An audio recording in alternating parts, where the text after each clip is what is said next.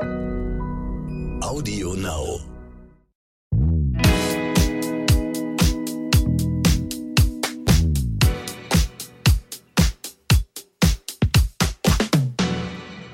Hallo und herzlich willkommen zu So bin ich eben, euer Psychologie-Podcast für alle Normalgestörten mit der Bestseller-Autorin Stefanie Stahl. Und mit dem Masterpsychologen Lukas Klaschinski.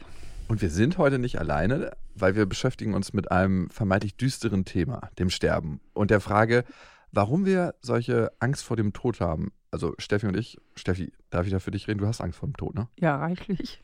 Ja, ich auch. Und es gibt da aber auch die hellen Seiten, also wenn man sich mit dem Thema beschäftigt. Denn mit dem Tod, äh, wenn man ihn nicht verdrängt, kommt auch ein anderer Blick aufs Leben. Das heißt, dass man vielleicht bewusster lebt und sein Leben erfüllter gestalten kann. Und wir haben uns eine Gästin in den Podcast eingeladen, um über das Thema besser reden zu können, nämlich Johanna Klug. Und du bist ausgebildete Sterbebegleiterin und hast oder machst das seit deinem 20. Lebensjahr, ne? Mhm. Also sehr, sehr lange. Du, Warte mal, sie sieht so jung aus. Wie alt bist du denn heute? Heute bin ich 27. hey, Siehst du? gute Feuchtigkeitscreme, trotzdem. Ja. Gute Feuchtigkeitscreme. Ich hätte, hätte ich trotzdem noch für jünger gehalten. Wow. Aber gut, sieben Jahre. Also sieben Jahre ist schon eine lange Zeit. Ich frage mich nur, wenn ich jetzt hier am Sterben wäre und hätte so eine 27-jährige blühendes Leben neben mir, dann würde mich das ja noch mehr fertig machen. Meinst du? Wie ist denn das? Ja. Nee, also eigentlich ist das immer, ähm, also die Menschen, die ich, also ich gehe auf die Palliativstation, ich sage immer Palli, weil ich das irgendwie schöner finde. Und ähm, die freuen sich immer total. Und ich glaube, es ist genau dieses Ding auch, dass ich, ähm, weil ich eben so jung bin und da reingehe und mir die Zeit nehme, mit den Menschen da zu sein, ähm, das was ganz, ähm, ganz Tiefes auch immer mit sich bringt. Wie bist du überhaupt dazu gekommen? Also du bist ja seit deinem 20. Lebensjahr einmal pro Woche auf der Pali, wie du sagst. Mhm. Und jetzt wahrscheinlich mal weniger, mal mehr, ne? Aber wie Ja. kam es dazu, dass du zu einem Zeitpunkt, wo andere gesagt haben, jo, ich mach Party, gesagt Mhm. hast, ich gehe dahin, wo gestorben wird? Ja, das ist tatsächlich irgendwie ganz lustig, ne? weil Freitag, das ist immer noch so mein Palli-Tag. Und äh, klar, in den, in den 20ern, dann geht man irgendwie, macht man sich abends irgendwie fertig oder so. Und ich war dann halt immer ab Nachmittag auf der Palli. Und manchmal auch irgendwie so acht Stunden oder so, wenn halt irgendwas passiert ist in dem Moment. Und das kam dann schon ab und an mal vor. Und ähm, ja, aber eigentlich, also ich habe mit 16 zwei Jahre im Altenheim gearbeitet und ich glaube, da habe ich eben schon Sterbebegleitung gemacht, ohne dass ich das überhaupt wusste. Ich war in der Küche und habe halt äh, das Essen gemacht für die, für die älteren Menschen und denen eingegeben und auch Aufgaben übernommen, die ich gar nicht hätte machen dürfen. Und da bin ich auch äh, natürlich mit dem Tod konfrontiert worden. Wurden, äh, worden? Ja, egal.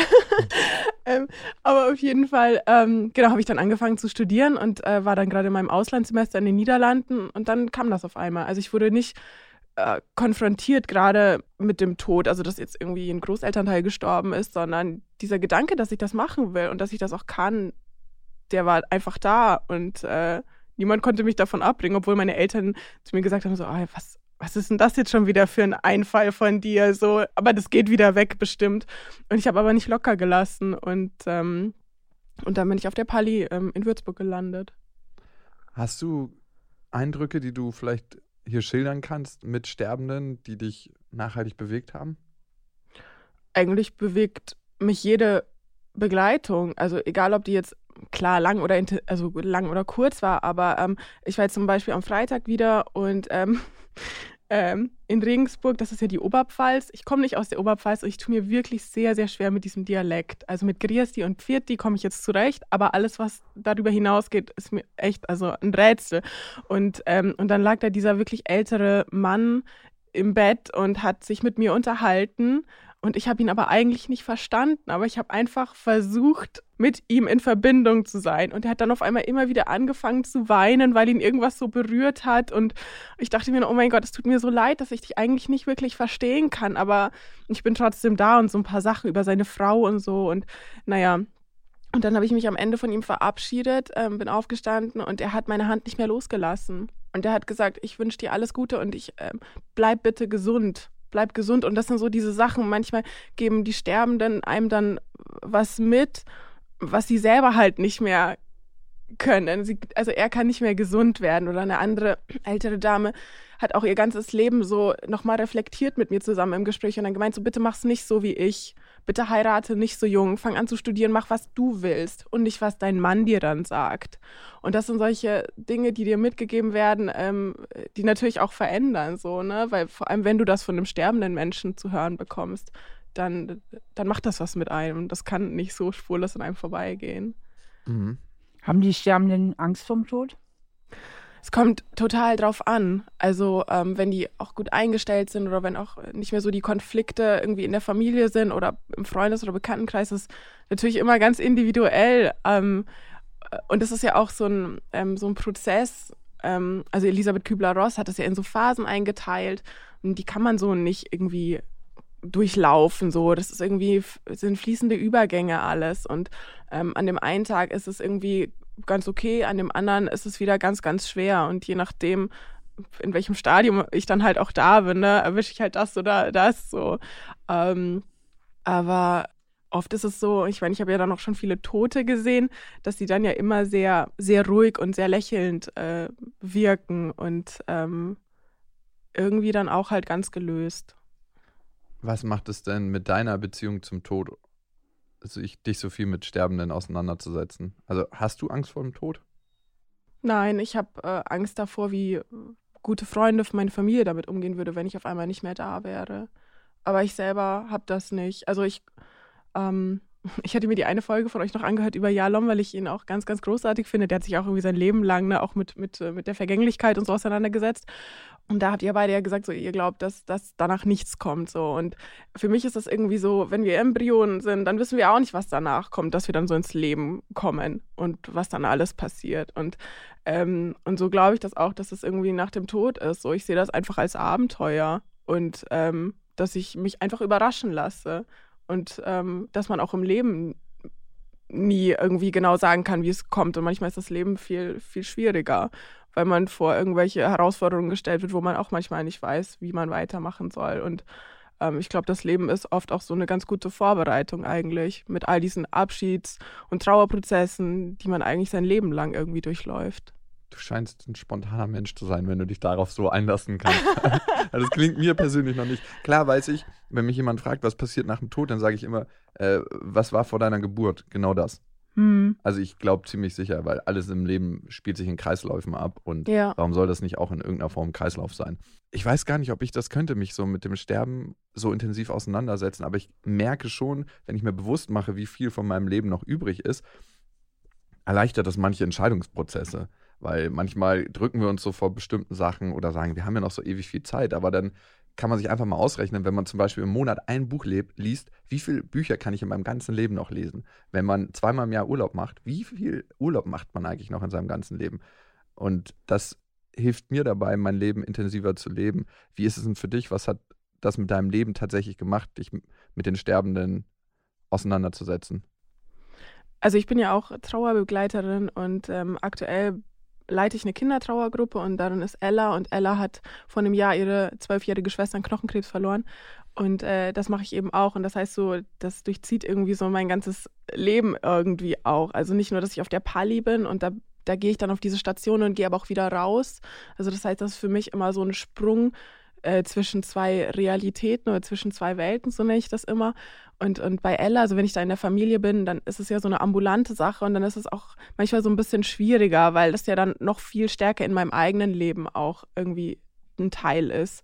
Ähm, aber ähm, ich habe einfach gemerkt, dass ich über, diesen, über diese ganzen Jahre ähm, einfach äh, irgendwie auch kompromissloser geworden bin. Also ich, wenn ich auf irgendwelche Menschen keine Lust habe oder die so diese Energievampire sind, mir alles so rausziehen, ich glaube, ich bin einfach so viel mh, feinfühliger geworden, irgendwie für Atmosphären oder für Energien, die in so Räumen sind, weil ich gehe manchmal ins Zimmer rein und ich merke schon so, wie geht's den Menschen? Ich habe den noch gar nicht gesehen, wie ist die Energie da in dem Raum? Das hört sich vielleicht total komisch an und es ist auch schwer nachzuvollziehen, aber es ist wirklich so und und das merke ich, dass ich das auch auf mein auf mein eigenes Le Leben und wie ich lebe ähm, übertragen kann.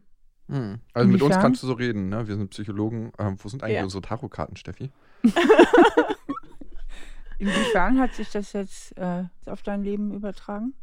Naja, dass ich, ähm, dass ich Freundschaften anders pflege, dass mir meine Familie, dass ich da noch einen viel, viel engeren, ähm, eine engere Verbindung bekommen habe, dass ich ähm, viel mehr schätze, auch was ich habe, dass ich nicht alles brauche. Ich konsumiere nicht wie so eine Verrückte. So. Also mir sind andere Sachen viel wichtiger geworden. Also ich glaube, so als Teenager ist einem das voll wichtig, so gut auszusehen und, ne, und man geht dann shoppen und alles und und denkt, man kauft sich glücklich. Aber ich glaube auch, dass unsere Konsumwut und diese Gier, immer wieder was Neues zu haben, dass das auch eigentlich so eine Angst ist vor dem Tod und deswegen konsumieren wir wie verrückt und überdecken dieses Gefühl immer wieder. Und ich finde, das hat man jetzt auch in der Corona-Pandemie, also habe ich auf jeden Fall das Gefühl total gemerkt. Und das sind so Sachen, wo ich sage, so ich brauche das alles nicht. So was brauche ich am Ende? Ich brauche einfach nicht viel. Und was am Ende zählt, ist die Qualität meiner Beziehungen.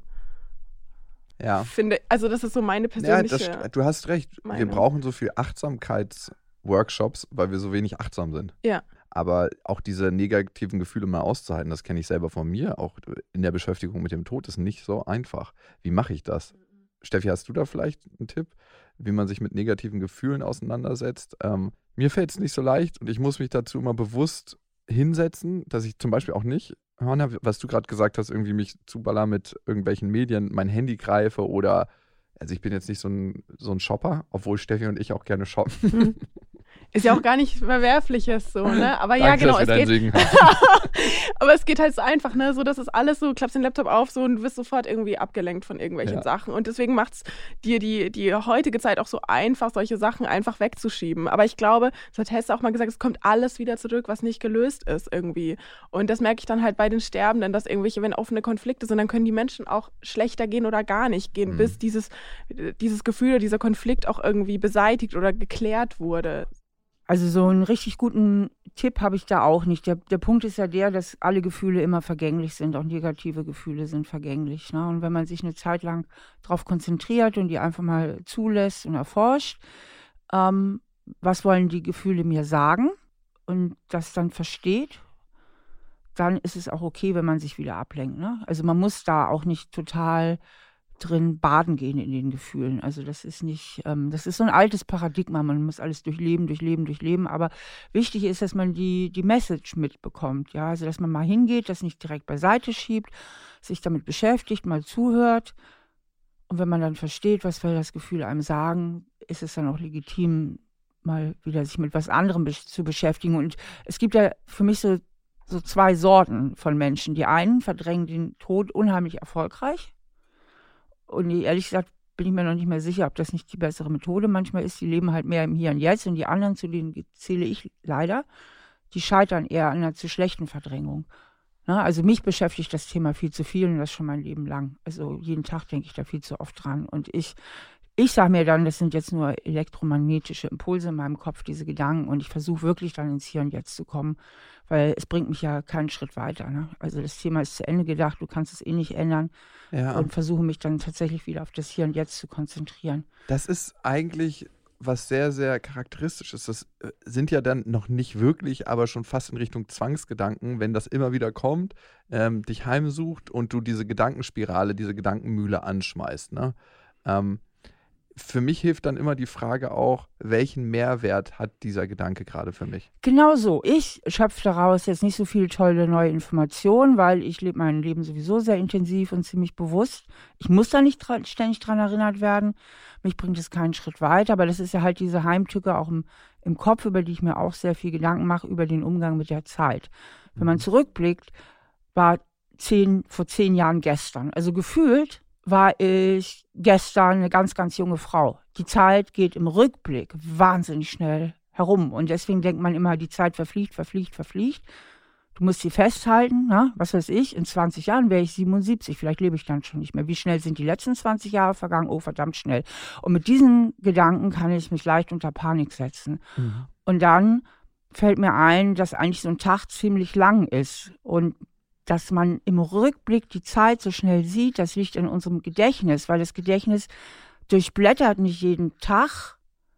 Von vor zehn, also wenn ich jetzt an meine Hochzeitszahlen vor zehn Jahren denke, dann ist ja mein Gedächtnis in einer Millisekunde da. Ja. Und das verschafft die Illusion, die Zeit wäre so schnell vergangen. Ah. Weil das Gedächtnis nicht jeden Tag durchblättert, wie so ein Fotoalbum, jeden Tag bis zurück. Das würde ja ewig, ewig lange dauern. Hm. Und dadurch haben wir kein, kein realistisches Zeitgefühl. Dadurch verfliegt die Zeit im Rückblick so schnell. Aber in der Gegenwart ver verfliegt sie ja gar nicht so schnell. Ich sage immer, wer lange leben will, der muss sein Leben im Seitstand verbringen.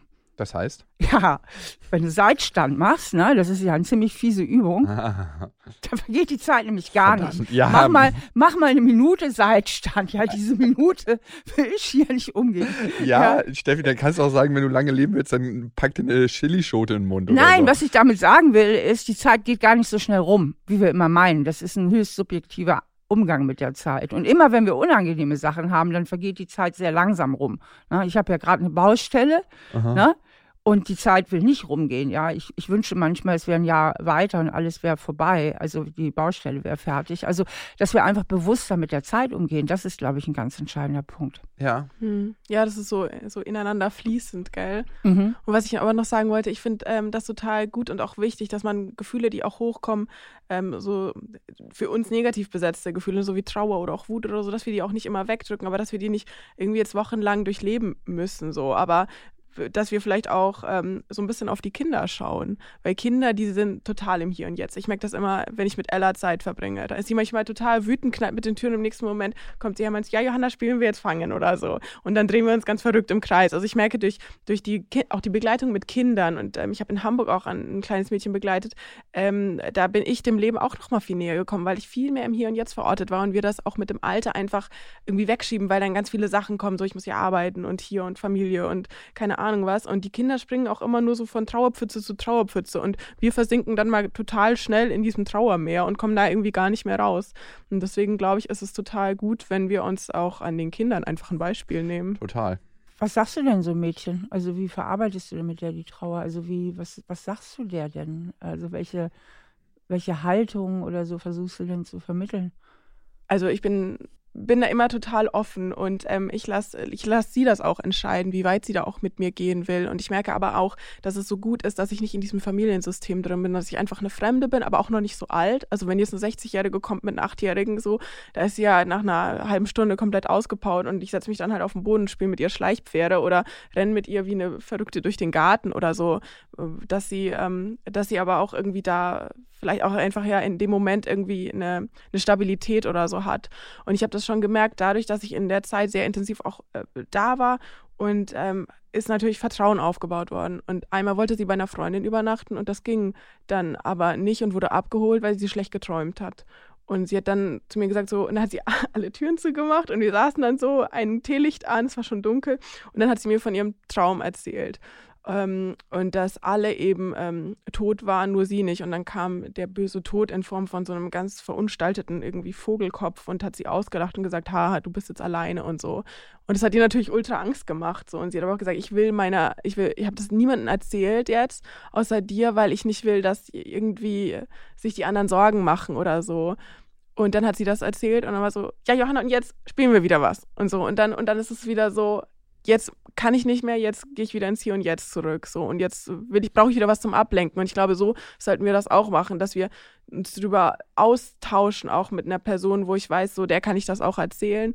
Und dann gehe ich wieder in was anderes über. Aber ich habe es trotzdem angeschaut, dieses Gefühl, weil das ist natürlich berechtigt, oder? Dass eine Trauer auch irgendwie da ist oder eine Wutphase oder so. Aber wir leben halt in so einer Happiness-Gesellschaft. Und ich glaube, das ist dann schwierig, wenn Gefühle so kategorisiert werden in gut und schlecht.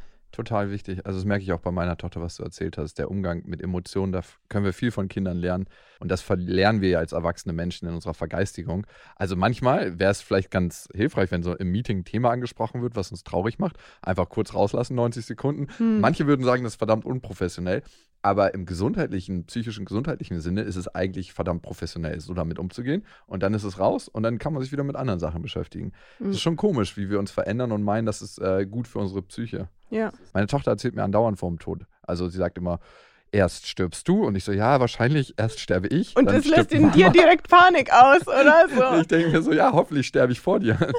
Also da geht's ehrlich gesagt. Also da geht's, ähm, aber eher schon, ne? Also ich glaube, ich habe damit ein unangenehmeres Gefühl als, als ähm, sie, weil sie tastet Ja. sich da gerade einfach so dran, ne? So Ja. dass man kann das ja wirklich auch so ganz gut irgendwie in ja Phasen irgendwie einteilen, wann und wie sich Kinder äh, mit dem Tod beschäftigen und wie, wie weit die das dann auch schon realisieren können, ne? dass auch wie, wie jemand, äh, wenn jetzt der Opa irgendwie stirbt, dass er dann nicht wieder aufwacht. Und deswegen ist es zum Beispiel ja auch so wichtig zu sagen, so der Opa ist jetzt gestorben oder so, nicht der Opa schläft jetzt oder ist jetzt im Himmel. So, das sind halt Bilder für Kinder, die, die lösen einfach nur viel, viel mehr Fragezeichen Oh irgendwie verdammt, auf. wir haben ja. erzählt, dass Oma Mali im Himmel ist. Der muss jetzt doch sterben. Weil sie sagt immer, Oma Mali ist im Himmel. Und ich so, ja, das stimmt wahrscheinlich. Also. ähm, Ja, es kommt dann immer doch drauf an, ne, wie, wie alt sie dann auch ist Drei. und so. Okay, ja, das ist dann schwierig, äh, schwierig zu begreifen, aber also ist es nicht für uns alle schwierig zu Ja. begreifen? Schon, ne? ja, ja. ja. Was kannst du uns denn noch über das Sterben an sich erzählen? Gibt es da irgendwelche tröstlichen Botschaften, dass es am Ende doch nicht so schlimm ist? Tut's weh. Ja, weiß ich nicht, habe ich ja selber noch nicht erlebt. Aber, ähm, hm. ah, ich weiß nicht, das ist so immer so, so intensiv. Ähm, aber mir ploppt, also als, als ich mein Buch jetzt geschrieben habe, da habe ich auch gemerkt, so, da sind mir Geschichten oder Begegnungen wieder gekommen, so, die waren vor sechs, sieben Jahren und so. Und da merke ich so, ich trage das alles irgendwie bei mir und ähm, das hat mich alles irgendwie so verändert. Ähm, das, ähm, es hat irgendwie eine Schönheit auch so in sich, obwohl das, glaube ich, so schwer zu begreifen ist, weil ich immer wieder von Menschen zu hören gesagt bekomme, so, ja, oh Gott, ich könnte das nicht und wie kannst du das denn? Und das ist doch so traurig und so schwer und bist du denn morbide? Wie sieht's denn bei dir aus? Manche haben dann irgendwie so komische Vorstellungen so und Abends ich, um äh, zwölf in schwarz gekleidet auf dem ja, genau. Friedhof. Äh, Genau, also wirklich nicht. Und ich meine, also ich ziehe mich auch total gerne bunt an und bei mir ist alles total lebendig so und so, so gehe ich auch in meine Begleitungen zu den, zu den Sterbenden auf die Palli. Ich nehme da irgendwie Schokoküsse mit, mal irgendwelche Gesichter drauf, komme mit Blumen vorbei und so. Aber es ist natürlich auch nicht immer alles schön. Aber so wie das Leben ja auch nicht immer irgendwie schön ist und alles super happy und toll. Ähm, aber also diese eine Begleitung, ich, ja, die, die, da war ich gerade zwei Wochen auf der Palli und mir ist dann eine, ich habe dann eine ganz junge Frau kennengelernt, die hatte einen Tumor im Gesicht so. Die war auch erst Anfang 30 und wir haben uns jedes Mal verabschiedet, ähm, haben uns immer total gut verstanden ähm, und immer wieder verabschiedet, weil wir dachten, wir sehen uns nie wieder. Und wir sind uns, glaube ich, insgesamt fünf, sechs Mal irgendwie begegnet. Und ähm, die eigentlich vorletzte Begegnung, da war das dann so, dass ich dann kam und die Seelsorgerin meinte so, ja, du, Anna ist auch wieder da, aber ähm, der geht's wirklich gar nicht gut. Also die hat gestern irgendwie noch ein bisschen so Rotwein, haben wir ihr auf die Lippen getupft und so, weil sie das so wollte, aber seitdem sie schläft einfach nur noch und ähm, ist eigentlich, sie ist gar nicht mehr ansprechbar so richtig. Und zu dem Zeitpunkt wusste ich auch noch gar nicht, weil ich mich da noch nicht so intensiv natürlich mit beschäftigt hatte, dass ich auch immer sage, so redet mit den Sterbenden. Auch wenn ihr denkt, so sie hören euch nicht, sie hören euch immer. Und ähm, und die kriegen das alles irgendwie noch mit. Und äh, genau, und dann habe ich mich da zu ihr gesetzt und ähm, habe einfach so, weil äh, wie sie da vor mir lag und so das ganze Gesicht schon zerfressen und schwarz und faulig von diesem Tumor, so, es war echt ein heftiges Bild.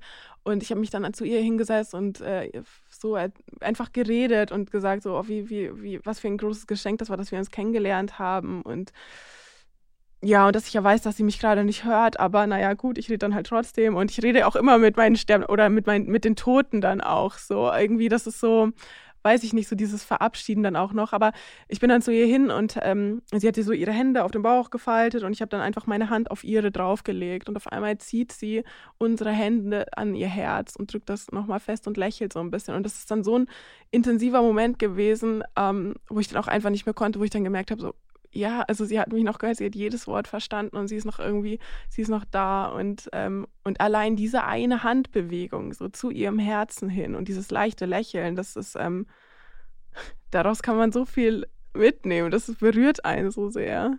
Wie hat denn diese 30-Jährige dieses Schicksal überhaupt verwalten können? Mhm. Also ich sage jetzt mal verwalten und nicht mal annehmen. Ne? Also du bist 30, du bist super jung, Ja. alle anderen stehen mitten im Leben, du kriegst so einen Horror von Albtraum an Diagnose.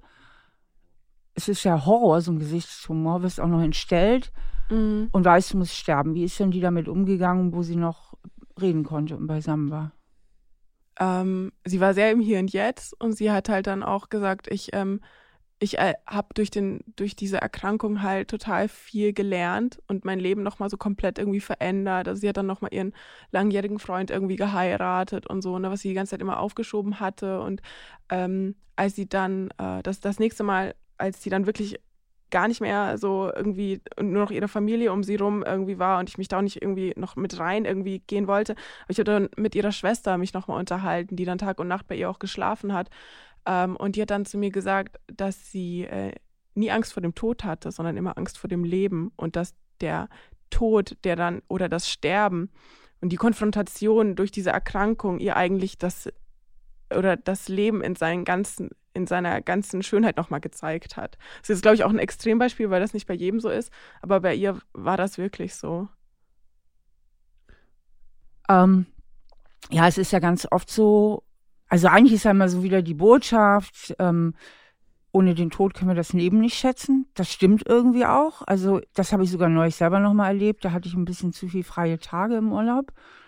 Mhm. Und ähm, da. Warum hast du mich nicht angerufen? ich hätte da Aufgaben geben können. Und irgendwie bin ich so ein bisschen in so einen Zustand geraten, den ich ganz gut kenne, aber viele andere auch, dass man so ein bisschen versackt und dann irgendwie denkt, nee, so, so geht es auch nicht. Und dann habe ich mir vorgestellt, stell mir vor, du würdest jetzt ewig lange leben. Du hättest keine Motivation mehr. Nee. Im Grunde wäre das Leben vielleicht dann immer wie jetzt, also wo du so, so, so auf so eine ungute Art so ein bisschen versagst, also die sich auch nicht so schön anfühlt, mhm. so ein mhm. bisschen Langeweile irgendwie ja. so.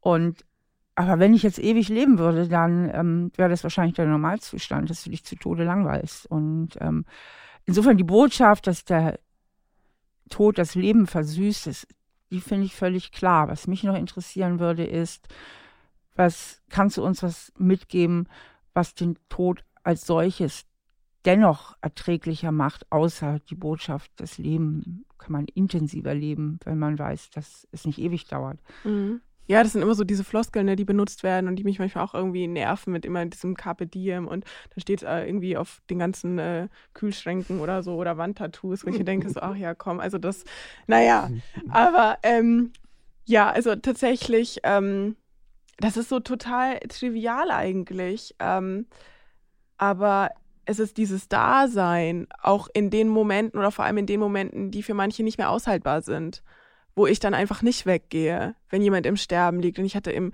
ähm, im Februar, März eine ganz intensive Begleitung von einem, wie, wie alt war der denn? Der war 60, Lungenkrebs. Und den habe ich wirklich bis zum Tod begleitet. So, ich habe den auf der Pali kennengelernt und der hatte niemanden mehr, so mit der Familie komplett gebrochen. Und ähm, wir haben in so kurzer Zeit, das ist auch das Besondere irgendwie daran, ich gehe da hin und dann ähm, geht es ja irgendwie so um, um alles. Und dann bin ich so diese Fremde, die da reinkommt und ich kann in so kurzer Zeit so eine heftige Beziehung, so eine, so eine Vertrauensebene aufbauen, die vielleicht so gar nicht möglich wäre. Ähm, und den habe ich eben auch im Hospiz dann noch weiter begleitet und da waren, äh, da saß ich manchmal bis um drei Uhr in der Nacht bei ihm und bin einfach nicht weggegangen. Und da ist auch dieser Raum, das ist so, da ist so keine Zeit mehr irgendwie da. Und ich saß da mit ihm, wir konnten noch nicht mehr, er konnte nicht mehr reden. Also ich war eigentlich nur da gesessen. Und vielleicht von außen betrachtet wäre so, ja, du, du warst ja nur da, aber das, äh, das ist halt viel mehr, sondern es ist halt wirklich auch dieses, als er unruhig geworden ist, ne? Und dann versuchen sich die Sterben auch irgendwie die Klamotten irgendwie los, also die loszuwerden. So es ist alles zu viel, es ist einfach alles zu viel Ballast so. Und, ähm, und da halt auch einfach da zu sein, da zu sitzen und das. Aber entschuldige, das ja. ist jetzt deine Perspektive. Ja. Meine Frage ja. war aus der Perspektive des Sterbenden. Also gibt es da irgendeine Botschaft? Du hast ja jetzt einige Leute sterben sehen, also die es. Ja. Also ja. irgendeine, hast du irgendeinen Trost für uns? Also was das Sterben an sich. Äh ja, es ist dieses, ähm, das. Äh, ich finde, das, das ist so für mich total schwierig, weil jeder Mensch natürlich was ganz anderes auch irgendwie mhm. braucht und ich da reingehe mit, mit diesen Blumen oder, oder Schokolade oder so und dann fängt das manchmal sofort einfach an und dann erzählen mir die Menschen, äh, von ihrer Erkrankung oder von Konflikten oder von irgendwas und am Ende, wenn ich dann wieder sage, okay, also ich gehe jetzt mal weiter, dann ist es oft so, ja, vielen Dank, dass Sie da waren. So, mir hat noch nie jemand wirklich zugehört oder so. Oder ich habe noch nie Zeit gehabt, jemandem das zu erzählen. Das hat gerade so gut getan. Und passen Sie gut auf sich auf oder so. Aber es ist äh, immer was anderes, weil jeder ja natürlich andere Bedürfnisse da irgendwie hat. Aber ich merke, ich gehe da rein so ganz offen und eigentlich äh, ja erwartungslos und dann passiert halt das, was passieren soll.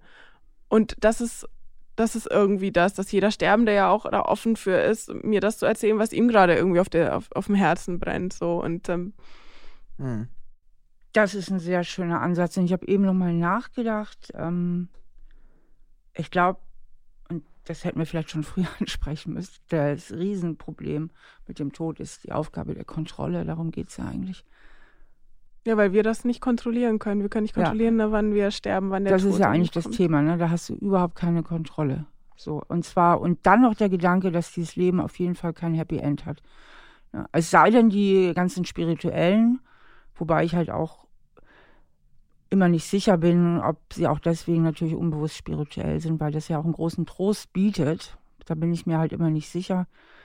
Ähm, aber. Ähm, ist auch eine Kontrolle am Ende vielleicht, ne? Natürlich ist es eine Kontrolle. Wenn du irgendeine Form des Glaubens ist eine Riesenkontrolle. Ich glaube aber, das macht das Leben aus. Du kannst nur wirklich lebendig leben, wenn du anfängst, die Kontrolle aufzugeben. In ganz verschiedenen Bereichen. Also, wenn du aufhörst, alles kontrollieren zu wollen. Und du bist ein absolut kontrollierter Mensch und ich auch. Also, also ja, wenn ich, ich habe das jetzt ähm, auch so gemerkt, ähm, weil ich auf Reisen oder jetzt auch auf der Pali, ich habe dann immer gemerkt, so es passiert so viel, wenn ich einfach nichts kontrollieren will. Und beruflich oder so wollte ich das irgendwie immer. Und ich, ich gebe die Kontrolle ab. Ich, ähm, ich kündige und ich weiß nicht, was jetzt kommt. Ich habe gar keine Ahnung. Ich habe eigentlich gar keinen Plan. Und so bin ich eigentlich gar nicht. Also weißt du, ich will, ich brauche immer einen Plan so für alles. Und jetzt habe ich aber einfach gar keinen. Und es fühlt sich gerade richtig gut an. Ich glaube, da wirklich bei mir ist es so, dadurch, was, was auf der Pali auch so passiert, immer so diese, diese ganze Intensität in, die, in dieser Konfrontation damit, hat mich dazu bewegt, auch beruflich zu sagen, ja, ich gebe irgendwie da die Kontrolle ab und ich lasse das Leben passieren. So wie es jetzt kommt, so kommt es und so soll es sein. Ich denke auch, das wäre im letzten Ende die Lösung. Also um die Angst vor dem Sterben zu verlieren, müsste man, da bin ich leider sehr weit von entfernt, aber die Idee ist schon mal nicht so verkehrt, denke ich, ähm, die Kontrolle so weit aufgeben. wenn man die da aufgibt und sagt, das kann ich absolut nicht kontrollieren oder kaum, habe ich wenig Einfluss drauf, dann kann man es annehmen. Ja. Und das ist ja die einzige Brücke, über die man gehen kann. Und gerate da nicht wieder in deinen Zirkel von Kontrolle. Das ist das Wichtige. In dem Moment, wo du es so aufschlüsselst, versuch nicht wieder die Kontrolle darüber zu erlangen. Das ist mir jetzt wieder zu hoch, Lukas. Das können wir einfach mal philosophisch so im Raum wabern lassen. Ähm, Gibt es denn Sachen, die Leute bereuen, wenn sie sterben? Also vielleicht nicht gelebtes Leben? Was ist es so?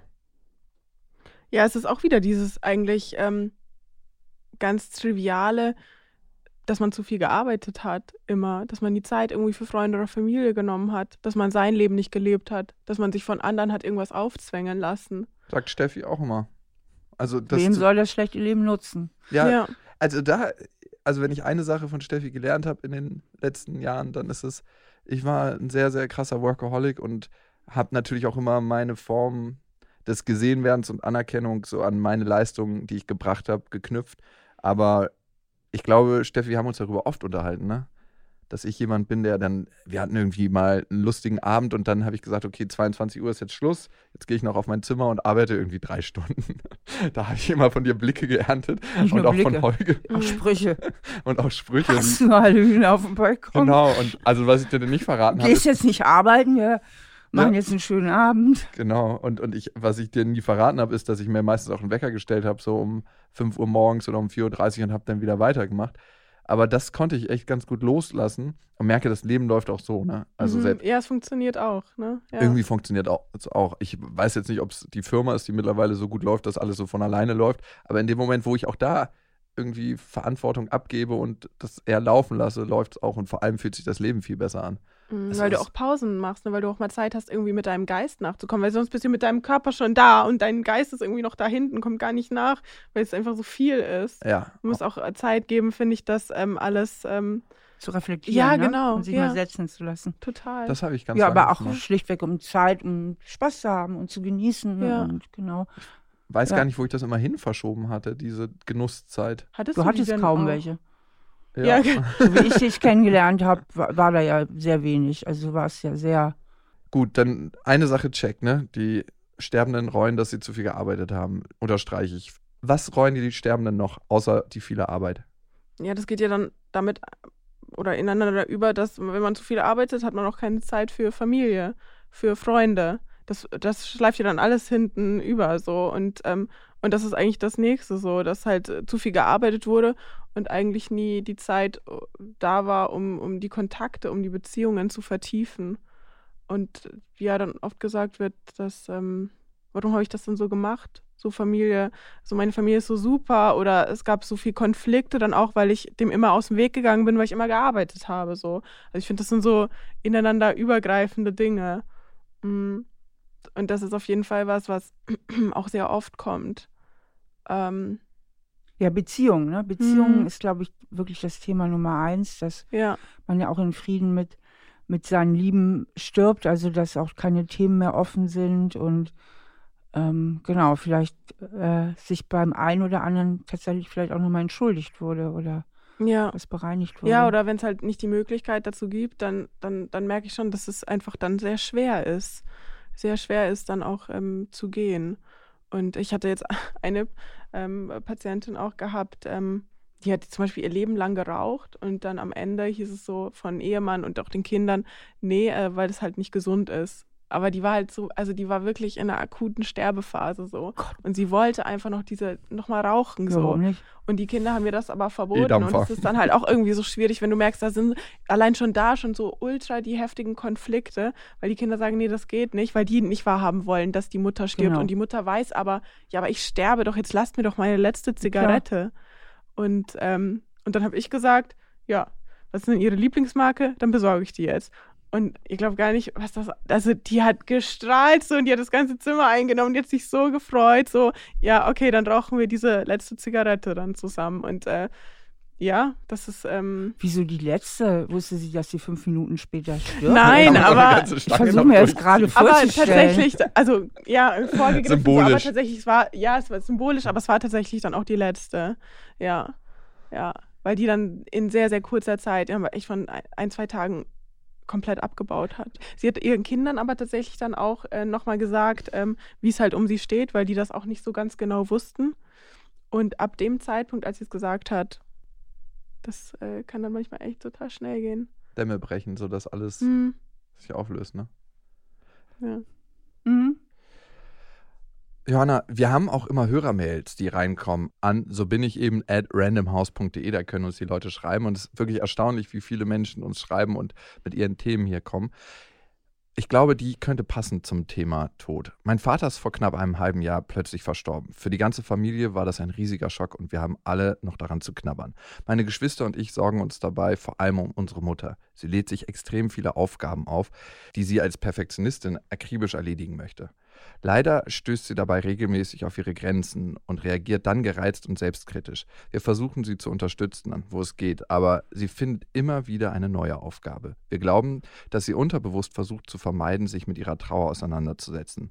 Wir haben ihr auch schon nahegelegt, eine Psychotherapie auszuprobieren und haben auch Therapeuten mit freien Therapieplätzen gesucht. Ihre erste impulsive Antwort ist aber immer, das ist mir viel zu viel Organisationsaufwand, das schaffe ich nicht. Wir machen uns Sorgen, dass unsere Mama irgendwann am Dauerstress zerbricht. Habt ihr Tipps, wie wir sie ein wenig aus ihren festgefahrenen Handlungsmustern rausholen können? Vielleicht für euch beide. Also du als erfahrene Sterbebegleiterin und du als erfahrene Psychotherapeutin. Ähm, ja, ich finde die Frage insofern schwierig, weil das ist ja keine Frage so in eigener Sache. Ne? Die fragen ja jetzt für ihre Mutter. Sie wollen, dass die Mutter was verändert. Ne? Sie, sie, sie meinen, sie wissen, was der Mutter gut täte. Und ähm, ich kann mir vorstellen, wenn ich mich so in die Mutter äh, reinversetze, dass der einfach komplett der Boden unter den Füßen weggegangen ist und dass die sich ähm, festhält an ihren Arbeitsstrukturen, dass es irgendwie so im Moment mit der einzige Halt ist und dass die so die Idee hat, wenn ich diese Trauer wirklich zulasse, dass es mich einfach komplett umhaut. Und ähm, ja, ich glaube, es ist schwierig, da von außen zu intervenieren und sie hat ja auch schon einiges abgewehrt. Also dieses Angebot mit der Psychotherapie und so. Ich denke, da müssen auch die Kinder insofern ein bisschen loslassen und die Mutter ihren eigenen Weg gehen lassen. Und es kann ja gut sein, ähm, dass sich das auch noch verändert. Das ist ja noch nicht so lange her, dass der Vater gestorben ist. Ja. Also da kommt auch das Motiv nach Kontrolle wieder raus. Also Ja. dass wir Kontrolle haben möchten und sie hat den einzigen Bereich gewählt, wo sie Kontrolle hat, nämlich ihre Arbeit, die sie perfektionistisch und akribisch erledigt. Ne? die ja auch ablenkt. Und Arbeit, Arbeit und Tagesstrukturen und Ablenkungen schaffen unglaublich viel auch äh, psychischen Halt. Genau. Umgekehrt, zu viel Zeit kann depressiv machen. Und dann kann es aber auch dafür sorgen, dass sie in eine Art Überlastungszustand äh, gerät und dann sich automatisch mit dem befassen muss, was sie da verdrängt, vielleicht jetzt auch. Und das kann ein Prozess sein, der ganz von alleine geht. Da muss man manchmal gar nicht von außen eingreifen. Also es kann sein, dass sie gerade diese Realität für sich in der Zukunft kreiert. Hm. Hast du noch was zu sagen zu der Hörerfrage? Ähm, ja, dass, ähm, dass nämlich einfach Trauer ganz unterschiedlich verläuft. Ne? Mhm. Wir können die einfach auch nicht in feste Muster irgendwie einteilen, sondern jeder geht damit anders um. Und wenn das gerade der Weg auch von der Mutter ist, was ich auch, ich finde es total schwierig, irgendwie da von außen irgendwie zu sagen, ne, jetzt Mhm. hier der perfekte Weg, weil das geht irgendwie nicht, weil das einfach im System irgendwie auch ist. Ähm, aber das vielleicht ist auch einfach gerade der Weg, der einzige für die Mutter akzeptable Weg ist, irgendwie mit dieser Trauer umzugehen, dass sie halt alles für ihren verstorbenen Mann versucht zu planen, zu organisieren und das ein Weg für sie gerade ist, damit umzugehen. Weil wenn sie sich damit gerade komplett konfrontieren würde und es nicht machen oder nicht hätte, dann würde sie vielleicht zusammenbrechen. Und für andere ist es aber dann gut, ähm, gerade wirklich in so einer Trauerphase zu sein und damit irgendwie umzugehen. Aber für sie ist das, glaube ich, vielleicht dann gerade der, der beste Weg und dann muss man einfach schauen, wie sich das weiterentwickelt, ne? Ja. Dass es da nicht irgendwie in, in so ein, ja, in irgendwas anderes irgendwie reinläuft, so chronisch irgendwie wird oder so. Äh, Wir haben ja heute auch viel über Kontrolle abgeben und loslassen gesprochen. Trotzdem war es ganz gut, äh, dass du die Kontrolle ein bisschen zusammengerafft hast, Johanna, und ein Buch geschrieben hast, Mehr vom Leben, wie mich die Begleitung Sterbender verändert. Und das ist jetzt gerade frisch auf den Markt gekommen. Ähm, ich Mhm. wünsche dir damit viel Erfolg. Vielen lieben Dank, dass du da warst. Das war für uns beide, glaube ich, eine Bereicherung, ähm, mal da tiefer einzusteigen in unser Angstthema. Mal gucken, Steffi, wir werden das besprechen, wir werden das verfolgen, wir kommen eh nicht drum rum. Wie, wie Niemand das kommt drum ist. rum. Ja, kommt. Die Forschung arbeitet daran, muss man schon faires halber ja sagen. das äh, auch. Äh, Und in 50, 60 schweres Jahren werden wir Thema. darüber nochmal anders sprechen können. ja, Danke. danke euch. Danke dir, ja. Hä? Ihr seid ja immer noch dran. Wir möchten euch am Ende noch einen schönen Podcast empfehlen. Worum es geht, sagen euch Carla Paul und Günter Keil von Long Story Short selbst. Hallo, wir sind Günther. und Carla. In unserem Podcast Long Story Short stellen wir in jeder Folge vier Bücher vor, die uns so richtig begeistert haben und von denen wir euch überzeugen wollen. Dafür haben wir allerdings nur jeweils 60 Sekunden Zeit. Und danach wird natürlich drüber diskutiert. Wir freuen uns, wenn ihr mal reinhört. Long Story Short gibt's auf Audio Now und überall, wo es Podcasts gibt. Audio Now.